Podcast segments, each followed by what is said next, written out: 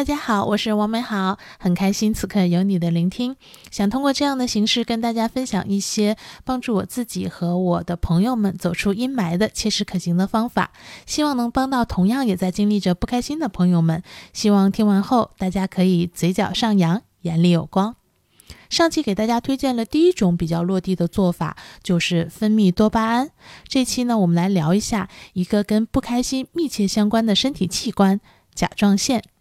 我相信大家对甲状腺应该已经不太陌生了，因为甲状腺疾病几乎成了上班族的常见病，几乎每个人的体检报告上都会出现呃甲状腺结节等问题。甲状腺位于我们的脖子上，是内分泌器官。嗯，具体的生物学上的解释呢，大家可以自行百度。这里呢，着重的说一说这个器官跟不开心的关系。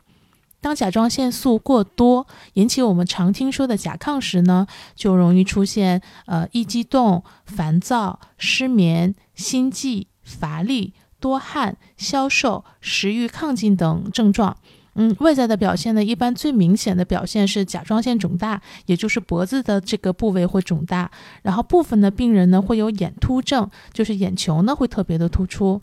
嗯，我高中的时候呢就得过甲亢，呃，当时治疗的过程中呢会需要经常的抽血化验和吃药，后来才知道那个药里面是有激素的。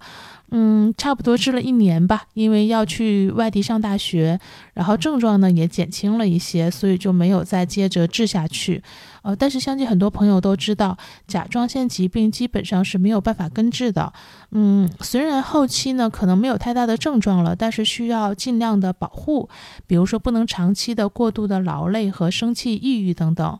嗯，不然的话就很容易引起它的复发。呃，甲状腺疾病呢其实有很多种。但是病因好像都不是十分的清楚，可能与内分泌紊乱，呃有关，也可能是吃了过多含碘比较高的食物，呃，也可能是因为环境的因素、遗传的因素，或者是放射线的这个接触有关系。而且呢，基本上呃跟生气、抑郁都有着密不可分的关系。我高中得甲亢的时候呢，就是因为当时呃家里出了一些事情。嗯，导致我那个时候每天以泪洗面，嗯，每天都躲在自己的房间或者被窝里去偷偷的哭，